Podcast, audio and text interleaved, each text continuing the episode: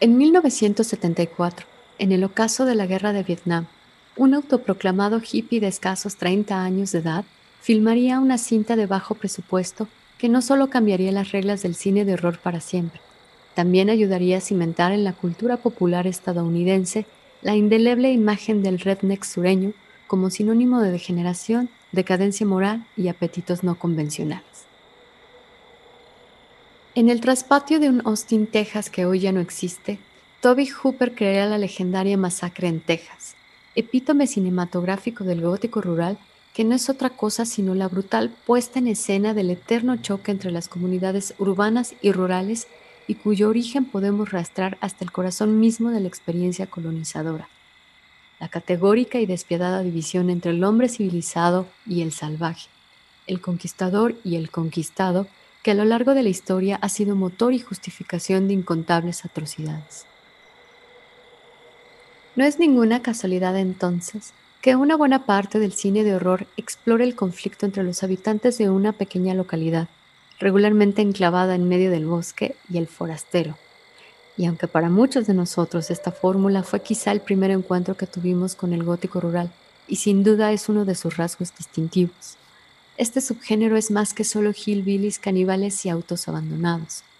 También se alimenta de otras venas temáticas igualmente perturbadoras que canalizan muchas de las ansiedades y temores que acompañan la inexorable expansión de la mancha humana por el planeta.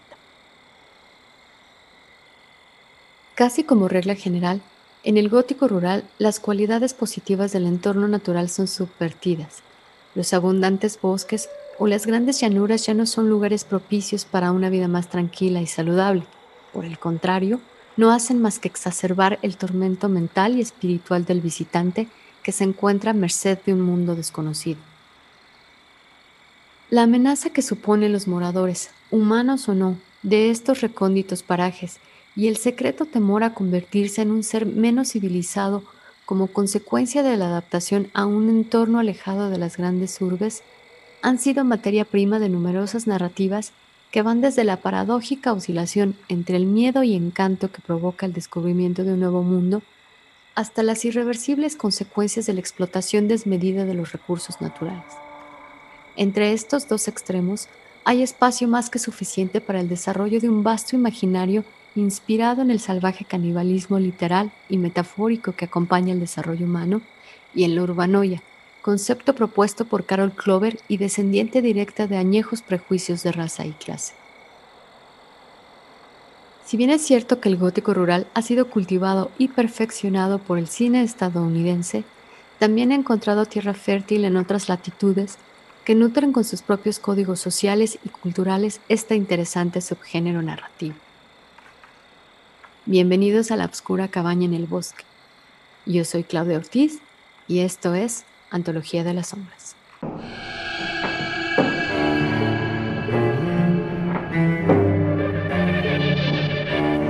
Antología de las Sombras.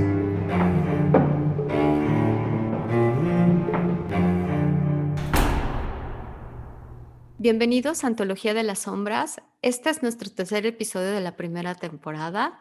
Yo soy Claudia Ortiz y hoy vamos a hablar de cine. Pero antes de entrar en materia, permítame presentar. Tenemos el honor de contar con dos grandes invitadas el día de hoy. Hoy tenemos desde Ecuador, nos acompaña Veronique Varela. Ella es psicóloga especializada en psicología transpersonal y también tiene un especial interés por el camino ocultista, así que viene perfecto a lo que vamos a tocar el día de hoy. Y también está con nosotros Vera Mendoza. A Vera, ustedes Muchos de ustedes ya la conocen, pero para quienes no estén familiarizados, Vera es profesora de idioma alemán con formación científica en química. Pues a ellas las invitamos para hablar de el gótico rural en el cine, que como ya escuchábamos en la introducción, em, el personaje es eh, el personaje, el antagonista principal del gótico rural es la naturaleza, es esta naturaleza salvaje e, e indomable que se antepone al avance de la humanidad este género eh, está directamente conectado a la experiencia colonizadora, pues de ahí viene como este desdoblamiento del territorio, ¿no? Por una parte es un lugar que ofrece grandes eh, promesas ¿no? de desarrollo y de nuevos territorios eh, listos para tomar y explotar, que eso es algo muy importante, no solo se trata de ocupar el espacio, sino de explotarlo.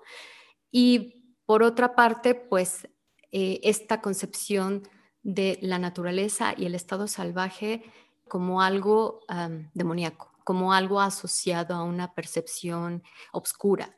Obviamente esto se refería tanto a estos grandes bosques, estos grandes eh, territorios sin, sin civilizar, como a sus habitantes.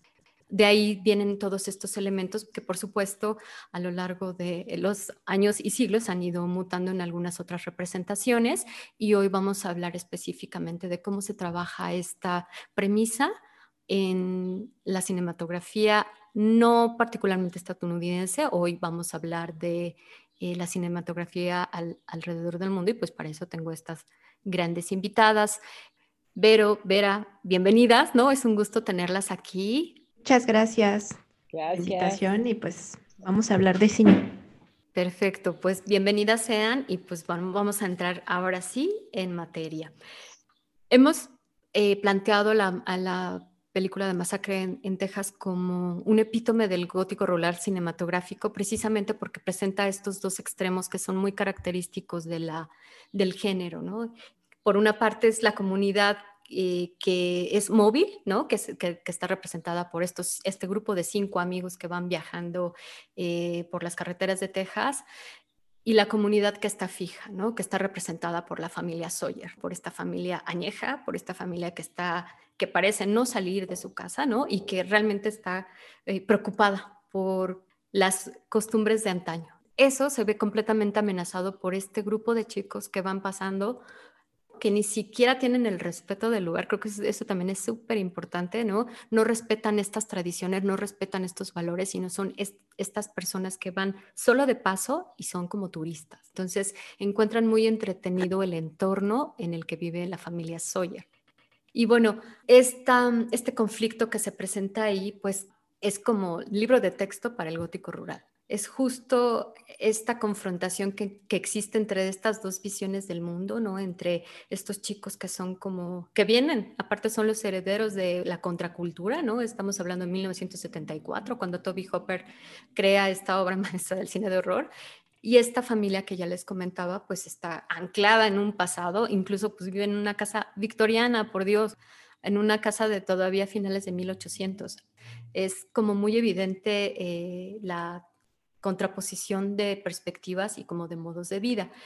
Entonces, si bien existe este documento desde la cultura estadounidense, yo les preguntaría si existe algo similar en alguna otra parte del mundo. Pues yo les podría platicar acerca de la película de Calvario, que es una película belga de 2004.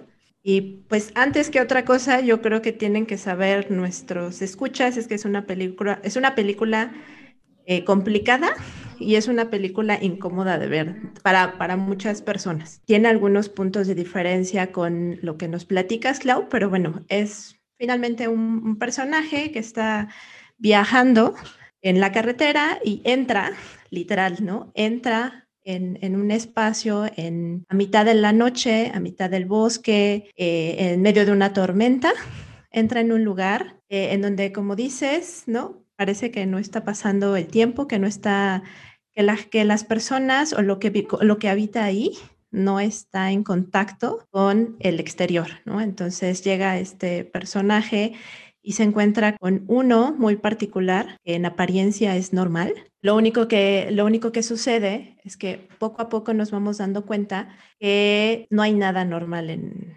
estas personas que viven en esta parte del, del bosque, ¿no? A diferencia de, la masacre de Texas, no es que uno esté transgrediendo, es que pues el, el personaje simplemente se pierde, tiene una falla en su coche, se pierde en el, en el bosque y pues va a caer a manos de estos otros personajes que tienen prácticas muy peculiares de todo tipo, que no están como bajo estas normas de moralidad que la mayoría podríamos considerar, ¿no? No hay una no hay algo que pueda decir que es bueno o que es malo, porque ahí no existe. Entonces, creo que esta, esta película es, es muy interesante y es muy, uh, muy reveladora en cuanto a todas las, eh, lo que podemos encontrar en la, en la psique humana cuando no está bajo el régimen de una sociedad. Y volvemos a encontrar estos elementos del bosque como personaje principal, la noche también, ¿no? la oscuridad, el otro humano que en apariencia no es diferente, pero cuando vamos rascándole y rascándole más, pues nos damos cuenta que sí hay una gran diferencia y pues lo único que sucede es que le hacen pasar al protagonista un verdadero calvario. A mí me, gustó mucho la película, pero sí es una película complicada y difícil de repente de ver, ¿no? Entonces yo podría hablarles acerca de, Calvario, que es una película belga de 2004, por ahí sí la pueden buscar, está recomendable. Tal cual, yo también tuve oportunidad de verla y también me parece que es un poco peor el caso porque ni siquiera está esta persona realmente transgrediendo intencionalmente el espacio, ¿no? De, estos, pues de estas comunidades, eh, eh, no sé, dejadas de, la, sí, de la mano de Dios, no sé cómo quieras llamarle, pero sí, efectivamente, pues sí, es, es una película, pues tiene su potencial de tortura intenso, ¿no? Pero la verdad es que sí vale mucho la pena. Yo también creo que creo que es un interesante ejemplo y me parece que también hay por ahí hay un guiño, ¿no? A Masacre de Texas, o sea, sin duda Dubels estaba como muy clavado todavía con Masacre en Texas. Sí, porque, porque, se ven los personajes, ¿no? O sea, se ven los, los protagonistas que hay como de estos dos tipos, ¿no? Uno sufre un trauma, ¿no? Y por eso es que hay un cambio en su comportamiento. Y ve, y, los otros no es que hayan sufrido necesariamente un trauma, es que pues esa es la realidad que conocen, ¿no? En ese, en ese mundo, en ese universo en el cual han nacido y han vivido, y es su manera normal, común de ver las cosas. Entonces, para mí ese sería como, como ese guiño que haría, por ejemplo, a la masacre de Texas. Muchas gracias, Vera. Bueno, entonces ya saben, vayan apuntando porque hoy van a salir varias recomendaciones, entonces vayan apuntando Calvario de Fabrice Duels. Eso por una parte y ahora también me gustaría como poner en la mesa qué pasa cuando la persona civilizada, porque esto también es un elemento bien interesante del gótico rural, hay un miedo muy secreto, muy íntimo que tenemos todos de tener como una involución. Yo creo que es un temor primitivo, no sé, pero, ¿tú qué opinas con esto? Así es, Clau. Vamos con Revenues del 99 de Antonia Bird, una película que me disculpo si es que menciono spoilers, porque es esta hambre voraz, ¿no? Que relata y alude a un mito del Windigo, de los pueblos de, que pueden estar desde las fronteras de Canadá y Estados Unidos, y a mí me pareció súper interesante cómo comienza incluso la película con una ah, frase de Friedrich Nietzsche que dice, el que luche con monstruos debe tener cuidado de no convertirse en el mismo, el monstruo, ¿no? Y después dice, un cómeme, es súper interesante el cómo empieza y cómo te puede envolver la historia. Todo esto transcurre en la Sierra Nevada, después de una guerra entre Estados Unidos y México, empieza esta parte eh, súper eh, como que caótica con una banda sonora muy fuera de lugar, a veces como que te saca de contexto, una banda sonora que a veces no acompaña a, la, narrativa. Eh, toda esta película es como que teñida de un ambiente medio malsano, medio enrarecido y que poco a poco se va haciendo un desgaste en el espectador logrando que incluso después terminada la película te cueste quitarte de encima algunas sensaciones medias extrañas que provoca, ¿no? También hace alusión, como decía, del Wendigo Wendigo, que es una criatura que alguna vez fue hombre, porque se transforma en bestia. Y ahí vemos este, esta transformación antropófaga por haber matado y devorado a un semejante. Entonces, eh, eh, dentro de Revenues vemos también cómo es curioso, cómo experimenta cada personaje esta transformación de la bestia, porque uno experimenta como una tortura infernal, algo que ya no lo quiere vivir, mientras que el segundo devora la carne humana para hacerse más fuerte. Eh, hay crudezas de, de, imágenes para tratar este tema, porque a, veces la propuesta de Bird no, se sabe si es de terror, un western, una comedia, una comedia muy, muy negra. Eh, estás como que eh, en, ese, en esa desazón, ¿no? De qué es. Eh, la ambientación también es magnífica, la fotografía, las montañas, las cuevas, todo te pone en un, en un ambiente bastante estremecedor también.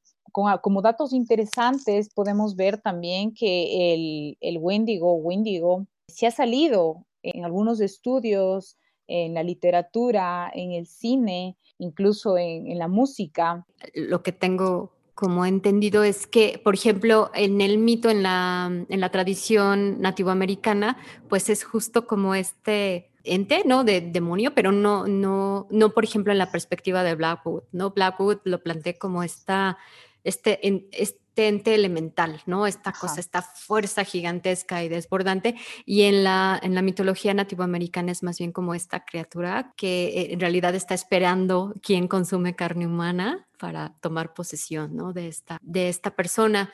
A mí en, en Ravenous la verdad es que me parece que ah, maneja muy bien este tema de la justo del canibalismo, pero del canibalismo metafórico de la conquista, ¿no? De la conquista del territorio, de la colonización, ¿no? Hace, sobre todo cuando lo plantean este contexto, ¿no? De la guerra eh, México-Estados Unidos, eh, pues se ve que son, ¿no? Que son estos soldados que están, pues pasándola bastante mal, así en un fuerte perdido en las montañas de Sierra Nevada, en donde aparte, pues por supuesto, recordemos que también está la caravana Donner, ¿no? Que fue este grupo de colonos que cruzaron de Oregón a, en búsqueda de las tierras de California y cruzaron por Sierra Nevada por, mm, digamos, información falseada y pues acabaron atorados ahí en invierno y se convirtió justo en esta experiencia caníbal, ¿no? pues yo hasta me atrevería a decir un mito fundacional moderno de Estados Unidos, porque es esta como mentalidad del consumir, ¿no? no solo el territorio, sino quien puebla el territorio. Aquí ya no hablamos como un desplazamiento de los habitantes, sino estamos hablando de pues esta moledora de carne sin fin, ¿no? Entonces, pienso que, que esta mezcla que hace, esta mixtura entre comedia negra, eh, película de aventuras, no sé si a ti te dio esta impresión también como de película de aventuras. Sí, sí, a mí me pareció súper, con más de, como con este trama de comedia negra, ¿no? Porque incluso hay una frase que me gusta del Coronel Hart cuando ya se transforma en esta bestia, que dice, es duro hacer amigos cuando eres un caníbal. y, y conjunto con la música te pone en ese, en ese viaje, ¿no? Sí, ahí, ahí, por ejemplo, en la música, eh, solo porque soy muy fan de Damon Albarn, el vocalista de Blur, digo, creo que vale la pena. Y Michael Neyman, que por supuesto, pues también es un súper personaje de múltiples este, bandas sonoras. Entonces, bueno, también es muy recomendable, pero entiendo muy bien lo que dices, en donde de pronto choca, choca con la escena que estás viendo. Vera, ¿tú tuviste oportunidad de echarle un ojito? Sí, me parece divertidísima. La verdad es que la disfruté muchísimo. Ya había escuchado mucho acerca de ella, pero no la había visto y me divertí muchísimo. Y aparte que creo que es a una de las cosas que más me llama la atención acerca de este tipo de películas es que a veces te das cuenta que no es tanto como la lo extraño lo que está manipulando a los seres humanos, sino la misma naturaleza del humano la que se deja de repente manipular. Y ya así, por ejemplo, lo que decía Vero, ¿no? O sea, voy a obtener más poder, voy a poder hacer más cosas, ¿no? Entonces, eso es lo que de repente a mí me llama más la atención de, estas, de estas pelis. Pero sí, es muy divertida, muy recomendable. Anoten, chicos. Y pues de ahí a mí me gustaría platicarles de una película al otro lado del mundo de la experiencia colonizadora. Vamos a hablar de una de mis películas favoritas de toda la vida, que es Picnic en Hanging Rock que es completamente opuesta ¿no? a Ravenous y sin embargo estamos hablando más o menos de los mismos preceptos, que es esta idea de un colono de habla inglesa llegando a un territorio indómito en donde ya hay una comunidad asentada. Regresando a Picnic en Hanging Rock, pues es esta, es esta escuela, ¿no? Esta escuela para señoritas eh, británicas que deciden tener un picnic el día de San, Valentín, que nada más y nada menos que pues es una festividad totalmente dedicada a la fertilidad, a la que está muy asociada a pan. Entonces, bueno, pues deciden ¿no? irse a un picnic a una formación geológica que tiene pues, milenios, ¿no? Hablan por ahí de millones de años. Y efectivamente es una, es una formación geológica que sobresale del territorio y que se convierte, como bien decía Ver hace un momento, en el personaje principal. La manera en la que Peter Weir trabaja los planos de esta piedra uno piensa que la piedra nos está mirando. Tú ves ciertas escenas muy contemplativas, solo que estás viendo rocas, estás viendo maleza y sientes que estás ¿no? en, en ese calor, en esa opresión y esta piedra es una presencia, no es un escenario, es una presencia. Y bueno, pues de eso es, va, de eso va un poco la trama, por ahí se crea un misterio, dejan esto totalmente abierto y se convierte como en una experiencia completamente onírica. Eh, uno parece entrar al sueño desde la primera escena y además justo hay una referencia a una línea de Poe en donde habla de el sueño dentro del sueño. Desde ahí ya te está invitando a que esto que estás viendo puede ser o no real. El, el, evento sucede en 1900 y uno se da cuenta que tanto el director como la producción hicieron como todo el esfuerzo por hacer lo más realista posible la puesta en escena. Y el misterio pues realmente consiste en la desaparición de tres de estas chicas y una maestra, que para mí el misterio mayor es qué onda con la maestra de verdad nadie se enfoca en la maestra, o sea, la maestra pasa como un totalmente segundo plano, pero a mí lo de la maestra me vuela la cabeza porque es esta señora, o sea, las chicas estaban justo en este momento de paso, ¿no? En esta transición, en esta apertura de dejar la niñez y pasar a la adolescencia y entonces, bueno, ahí hay una brecha muy vinculada a la fertilidad y, ¿no? Y, y luego aparte estamos en el 14 de febrero, la festividad es pues totalmente vinculada al romance, pero en realidad pues como a a la procreación, ¿no? No sé si se fijaron, chicas, hay un sacrificio, o sea, están, cortan un pastel en forma de corazón, o sea, están haciendo toda esta cosa así, bueno, es toda esta puesta en escena como muy meticulosa de esta transición de estas chicas, pero la, la maestra pues ya es una solterona, ya es una persona mayor, o sea, es totalmente la dibujan como lo que ubicamos como solterona, y aún así ella también desaparece. Y entonces para mí es, ¿qué onda con esa maestra? ¿Ustedes qué opinan, chicas? Yo creo, digo, aquí estoy metiendo mi carota, pero yo creo que a lo mejor tiene que ver con el entendimiento que tenía la maestra de ciertos temas, ¿no? Incluso eh, la directora del, de esta escuela decía que gracias a, a, los conocimientos que esta otra profesora tenía, no es que ella había sobrevivido tanto tiempo en la escuela organizando todo adecuadamente, ¿no? Entonces, incluso hay un cameo al libro que estaba leyendo cuando estaban eh, ahí haciendo su picnic, era un libro de álgebra, ¿no? Y que estaba justo, estaba justo en una página donde estaban viendo ángulos. Y mira la roca, ¿no? Y ve ángulos, ¿no? Entonces, no sé, a mí, a mí me pareció, ¿no? O sea, sí es, un, eh, es algo con lo que me quedé también yo, ¿no? Decir, ¿por qué, ¿por qué la maestra también? Pero a lo mejor yo pienso que podría ser por ese entendimiento que, tuviera, a diferencia de, la otra profesora que también estaba o del, del, chofer, ¿no? Que también iba llevando a las chicas, ¿no? Entonces, a mí me parece eso, no sé, no sé qué piense ver. A mí también me va por ahí el tema y sobre todo um, con la fuerza que tiene cada personaje, ¿no? Eh, este detener del tiempo, donde el tiempo se detiene, que es también como que algo súper importante que te meten ahí, de, se detiene el tiempo y qué es lo que pasa, qué es lo que pasa en este lugar, qué es lo que hay, qué, es, qué misterios son los que esconden.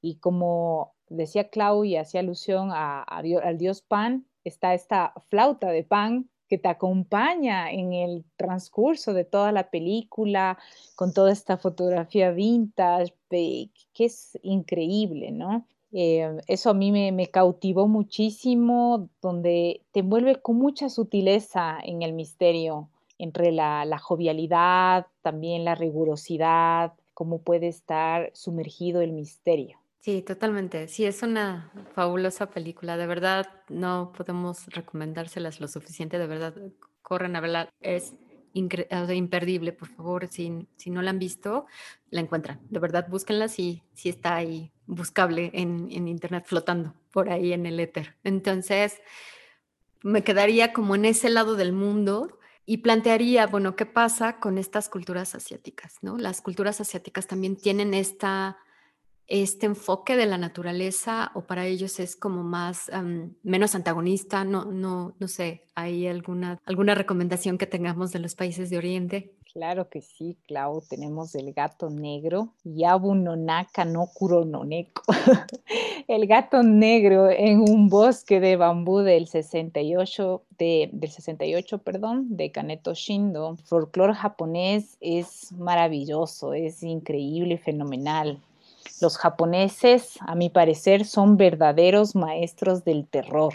Nadie cuenta historias de horror, terror, miedo como ellos. El país del sol naciente se lleva unos cuantos siglos cultivando el noble arte de el arte la sangre con los relatos para no dormir.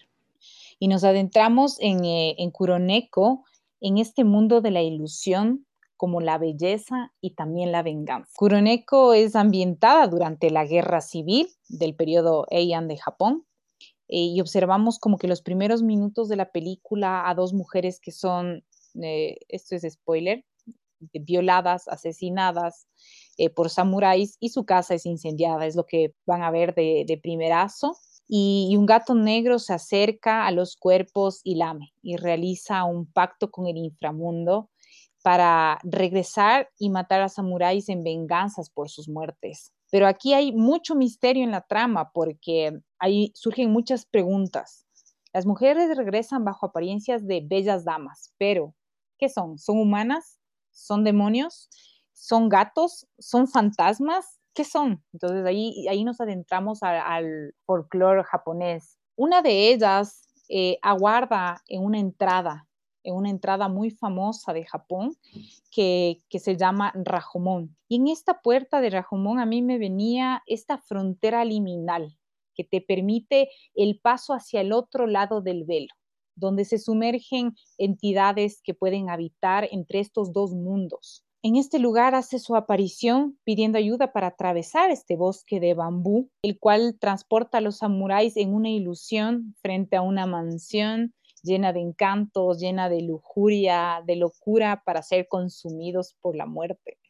Una muerte que se hace partícipe de una manera muy particular, porque en ciertas escenas ves cómo pueden ser eh, estos fantasmas, gatos, mujeres, y te da el director unas ciertas pistas de algunas cosas, ¿no? La violencia también vemos en esta película, en particular la violencia hacia la mujer, la violencia con la que someten y las ultrajan sin piedad, en un Japón que maneja un sistema de clases. Shindo trata de, un sometimiento también a los campesinos. En sus otras películas también hace referencia a esto de cómo son sometidos los campesinos en el feudalismo frente a los señores, a los líderes de los clanes y que son protegidos aparentemente por los samuráis, guerreros honorables. Eh, entonces vemos como que la contraparte vemos con la, contraparte de, la mayoría de películas que uno puede ver sobre samuráis, el honor, la lealtad. Acá se quiebra ese, se, corta esa visión para dar un giro. Ahí ah, hago también alusión a una pregunta que hace un general y dice, ¿quién puede odiar a los samuráis si somos los defensores? Haciendo alegoría de, todo esto y deja una pregunta abierta. Yo dejo la pregunta abierta para que cada uno de las apreciaciones. en, el caso literario también nos remontamos al medioevo nipón con los cuentos Kaidan. ¿Qué son los cuentos Kaidan? Son sobre la transmisión de lo raro, de lo extraño o misterioso. O sea, tienen muy, eh, muchas leyendas y gran historia sobre esta temática. Y traigo también a la mesa este, mm, los yokai. Los yokai, que es un término usado en el folclore japonés para monstruos, y en el caso de Kuroneko tenemos al bakeneko, que es el gato cambiante. Se usa como un término general para estos gatos mágicos, misteriosos en el Japón, que tienen una habilidad para la transformación. Pueden cambiar la forma a la forma humana, en, Shindo podemos también percibir la lujuria, la sexualidad, la pasión como un tema súper importante dentro del film. Las apariciones fantasmagóricas que manejan las pulsiones humanas. Shindo tiene otra película muy similar a Kuroneko que se llama Onibaba, que es mucho más antigua y comparte ciertas similitudes de este gótico rural japonés, eh, donde el yokai en cambio aquí se presenta bajo la figura del oni y de que es de un demonio japonés. tanto Kuroneko y Onibaba eh, es increíble porque son películas que también inspiraron de cierta manera a, al culto, a una película de culto que muchos conocemos, que es The Ring, The Ring, que entra dentro de esta categoría del G-horror, ¿no? Del horror japonés. Eh, y como digo, son realmente los maestros del terror que te envuelven de una manera increíble. A mí me gustó mucho por eh, unos elementos que dices de esta teatralidad y cómo representan eh, esta religiosidad, con pasos, cómo está bailando, ¿no? Cómo, cómo, cómo baila una de las mujeres, cómo sirve la bebida, ¿no? Cómo lo empieza a, le empieza a coquetear, o sea, todo, todo tiene este tinte teatral, este tinte, este tinte como místico, ¿no? Que se tiene que hacer de cierta manera para poder llegar a su, a su fin, ¿no? Que finalmente pues es la muerte, como ya lo habías mencionado. Y que eh, también otra cosa que me llamó la atención es como este honor de los samuráis, que siempre es lo más importante que nos, que lo representan, cae, ¿no? O sea, cae hasta lo más bajo en, los instintos humanos por una carnalidad eh, ante la mujer. Entonces, eh, que creo que también eso es uno de los puntos importantes en el, en el gótico rural, ¿no? Está perdida ante los instintos humanos eh, de, las, de las personas. Entonces, a mí me, a mí me gustó mucho por, por esas partes. Sí, incluso justo, ¿no? En esta, en esta escena inicial, es estos samuráis descendiendo, ¿no? Del bosque.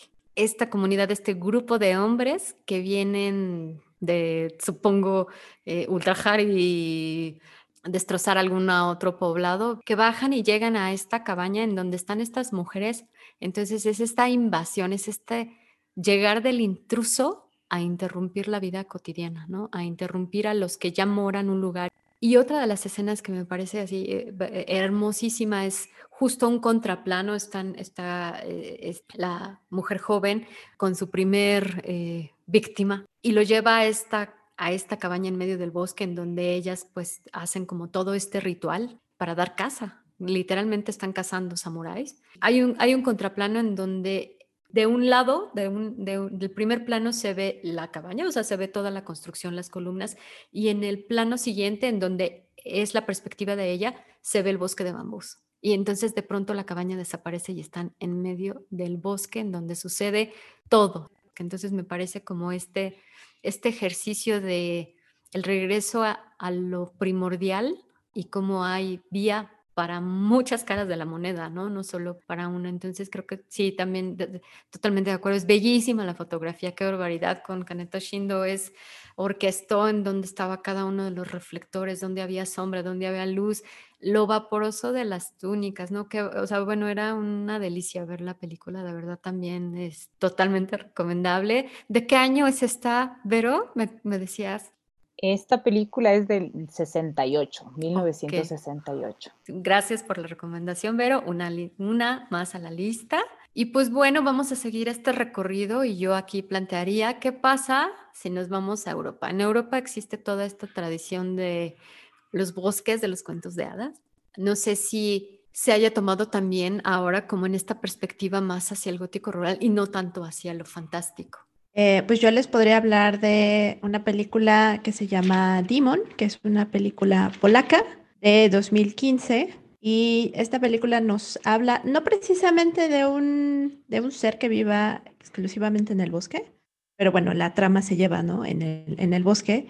Y pues es otra vez esta historia enclavada en la nada prácticamente, en un, eh, de unos chicos que se piensan casar muy prematuramente a pensamiento de su familia, un chico que es extranjero, que también eso es interesante y eso creo que es punto a, considerar, es un chico extranjero y una chica de la zona. Entonces llega el, el, personaje, eh, a mi parecer creo que es una, una situación interesante que llega solo, no trae familia, no va a invitar a nadie aparentemente, ¿no? A la boda y a los preparativos. El papá de la novia le regala un terreno en medio del bosque en donde van a construir su futuro hogar, ¿no? Entonces, esta película va exclusivamente de, de la boda.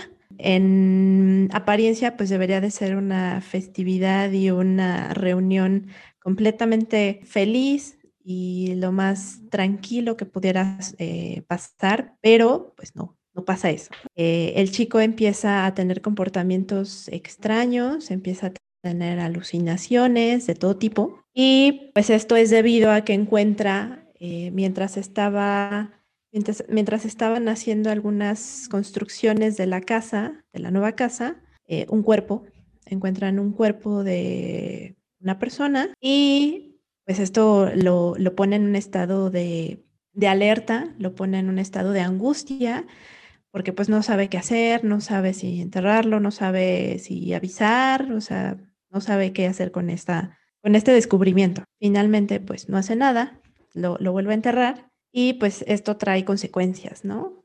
Eh, a lo largo de la fiesta eh, empieza a tener comportamientos, estos, estos comportamientos extraños que les mencionaba, y finalmente pues culminan en una posesión.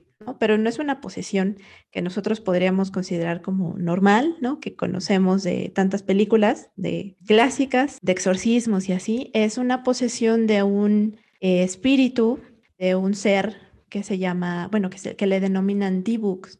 Los D-Books son almas, están enclavados, perdón, en el misticismo y en el ocultismo judío, y son aparentemente almas de personas que no lograron cometer algún objetivo en su vida. Y entonces, ¿qué pasa? Pues que se regresan, ¿no? Se regresan a la tierra, por así decirlo, a cumplir ese objetivo. Y hasta que no lo pueden cumplir, pues no pueden trascender a otro plano existencial. Eso es eh, básicamente lo que son los ebooks. Eh, no son exclusivos como de estos ambientes eh, rurales, ¿no? En general, pueden existir en, cualquier, bueno, se dice que pueden existir en cualquier lugar, pero tienen esta capacidad y esto es lo que hace, lo que les da la malignidad a los D-Books, que se pueden adherir a los cuerpos de otras personas.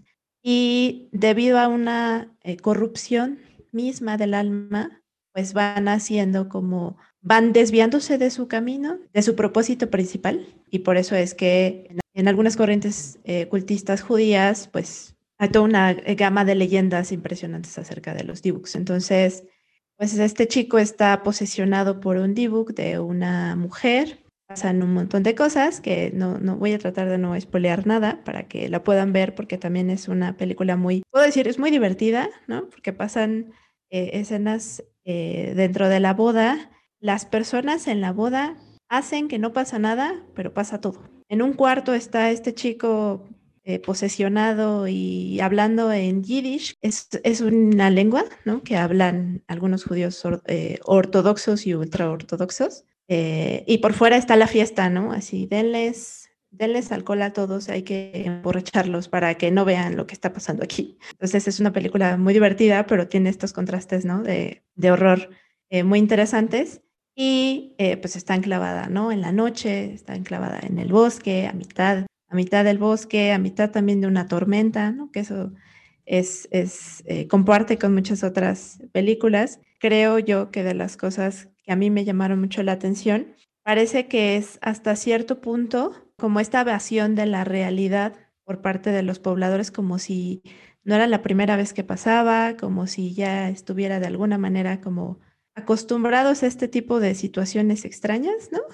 Entonces, qué bueno, es, es lógico por todas las leyendas y por todo el folclore que manejan en, en, esta parte de Europa, por todos los seres que pueden existir y energías que, que podemos encontrar en, dentro del bosque. Pero bueno, es una, es una recomendación que yo les puedo dar. Es Demon, es una película polaca de 2015. No sé, chicas, ustedes sí, ¿qué les pareció? A mí me gustó mucho, digo, también se me hace una película, tiene unos elementos ahí cómicos, ¿no? De, de pronto dices, bueno, está en un lugar muy extraño, pero sí, sí, sí que me estoy riendo, ¿no?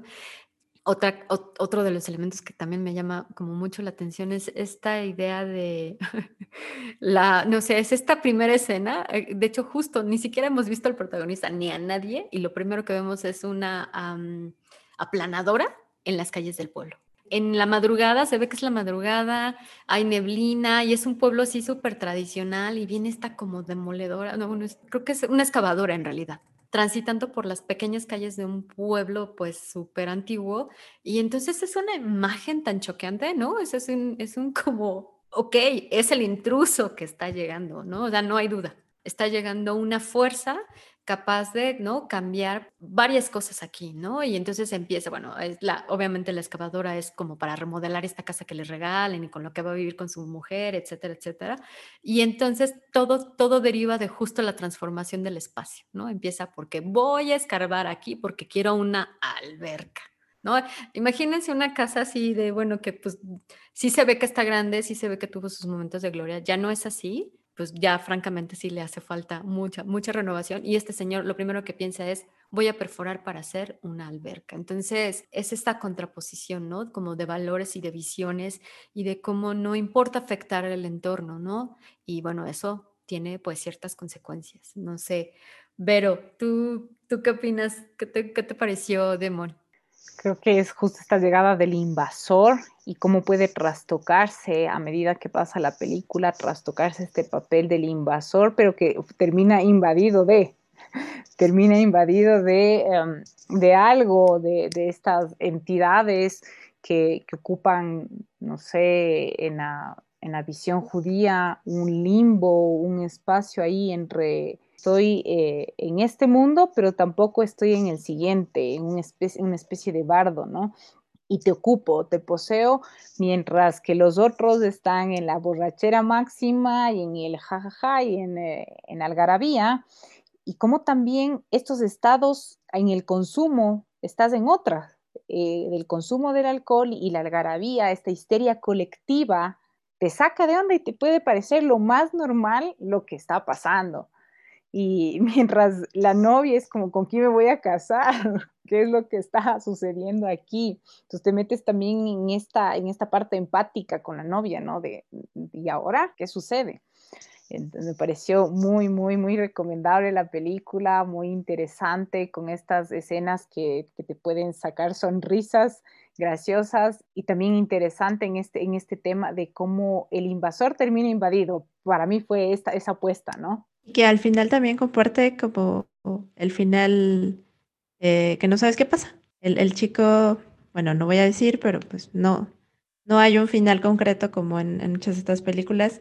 Y, y, también otro elemento que creo que es importante y que en, las, en la mayoría de las películas que hemos mencionado es vital, es la niebla. Cómo la niebla nos transporta, nos, eh, eh como si fuera la división entre un mundo y otro si fuera esta división, ¿no? Es el lugar en el cual entramos a otra, a otra dimensión, ¿no? Creo que también eso es, es muy interesante ahorita que lo estaba comentando eh, Claudia, ¿no? Cómo se ve en la madrugada y que finalmente así termina la película. De madrugada, bueno, de casi mañana, con una este, densa neblina, ¿no? En donde pues, no se sabe nada. Entonces, creo que eso también es muy interesante. Sí, totalmente de acuerdo.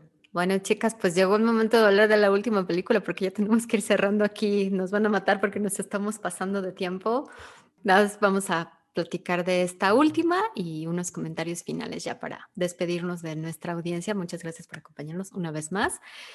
Y bueno, como nadie en este mundo, en este planeta, se va a salvar del cambio climático, ni se está salvando, tampoco se salva el gótico rural el gótico rural tiene esta amplitud para abarcar estas películas y narrativas que tocan, que tocan el tema del cambio climático, de la transformación del entorno y que se vuelven algo amenazante para la humanidad, ¿no? En esta vena yo totalmente les recomendaría El último invierno de Larry Fessenden. La película trata de una este, base de eh, excavación petrolera en una reserva en Alaska, que es así, zona prohibidísima que haya este tipo de, de excavaciones porque a palabras de uno de los protagonistas, es la última parte del mundo que no hemos fregado.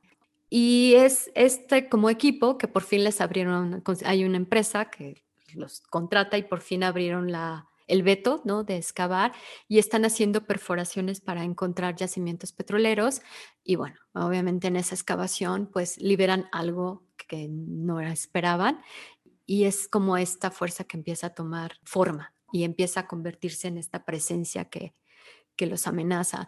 La verdad es que la película es bastante buena, tiene ahí unos toques de la cosa de Carpenter, y definitivamente es un acierto el cast. todos los personajes de esa película están perfectamente representados. Y mi favorito, por supuesto, es Ron Perlman, como este gringo así súper práctico de voy, perforo, hago un hoyo y esto es lo que necesita Alaska. No necesita más que ser explotado. Esta última frontera, porque efectivamente es la última frontera del territorio estadounidense que no está frejado, lo único que necesita aquí es que sea explotado. Entonces, bueno, pues esta perspectiva, por supuesto, no, no es gratuita ni por supuesto va sin castigo, ¿no? Y entonces, bueno, pues empiezan a suceder varios eventos por ahí. Por favor, no se la pierdan, de verdad es muy recomendable, es una... Eh, yo creo que es de los trabajos más conocidos de Fessenden, sin embargo, pues Fessenden no ha tenido tanta difusión, ¿no? Y, de hecho creo que no le fue muy bien en, en, taquilla esta película, pero la verdad es que está muy veíble, todos aquellos que seamos fans de Blackwood, pues vamos a encontrar un montón de guiños que nos van a encantar. De verdad es muy bonito en ese sentido. Y pues tiene este, esta escala global, esta perspectiva. Eh, la película, como dato curioso, eh, se salió el mismo año que salió Una verdad incómoda de Al Gore. Entonces, esta idea de como estas dos mm, reflexiones, ¿no? Eh, una pues totalmente eh, eh, orientada a la ficción y otra pues como a, la denuncia, pues bueno, convergen. De cierta manera podrían verse, voy a decir una locura, pero podrían verse como trabajos complementarios. No sé, chicas, si ustedes tuvieron oportunidad de ver esta, esta cinta, si tienen algún comentario. Yo sí, y ya se ha convertido en una de mis películas favoritas. La verdad es que está buenísima. ¿no? Em, de repente muchas personas no están tan contentas con el final, pero a mí me pareció bastante, bastante bueno, ¿no? En general, toda la película me gustó muchísimo. Me encantó la, representación del, del Wendigo, como dices, como esta fuerza vital de la naturaleza eh, defendiendo su territorio. Creo que a mí me pareció fantástico. Entonces, sí, recomendadísima, no se la pierdan. Sí, igual, 100% recomendadas todas las películas que, que las hemos mencionado acá, es la fuerza, como decían, elemental de los landbetters, de los espíritus del territorio, de cómo pueden sucumbir, sumergirse aquí donde estás, o sea, respetar el territorio en donde, en donde estás haciendo las cosas que, que puedes llegar. Y todos creo que hemos hablado un poco de la invasión, ¿no? De cómo invades algo que debe ser como que respetado, debe ser respetado y, no debe ser tocado. Entonces creo que por ahí ha sido la, trama de todo este viaje que, hemos dialogado aquí. Sí, es totalmente como el hilo conductor. Chicas, pues ya estamos sobre tiempo, ¿no? Por ahí palabras finales ahora sí, ya para este, despedirnos. De verdad, antes de, de, estas palabras finales, les agradezco muchísimo esta esta mesa ha estado riquísima. Yo espero que regresemos a hablar de cine muy pronto, ¿no? A, Antología de las Sombras.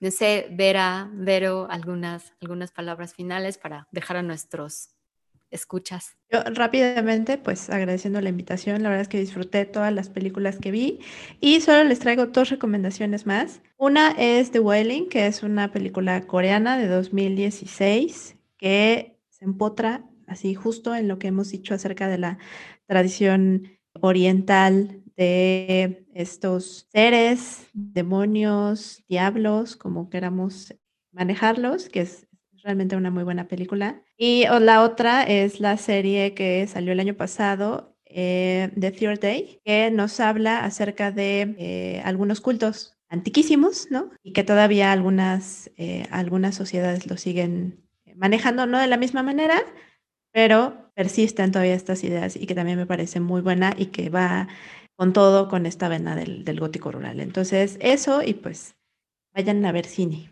Totalmente, vayan a ver cine, a consumir cine y sobre todo de, de todos los que hemos mencionado acá.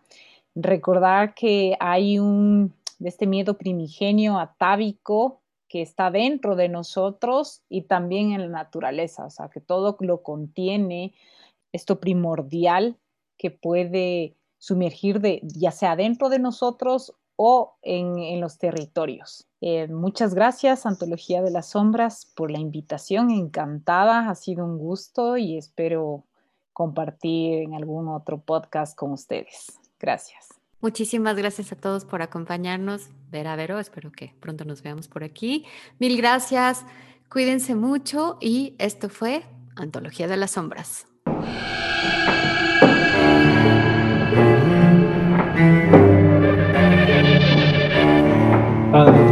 magia de las sombras.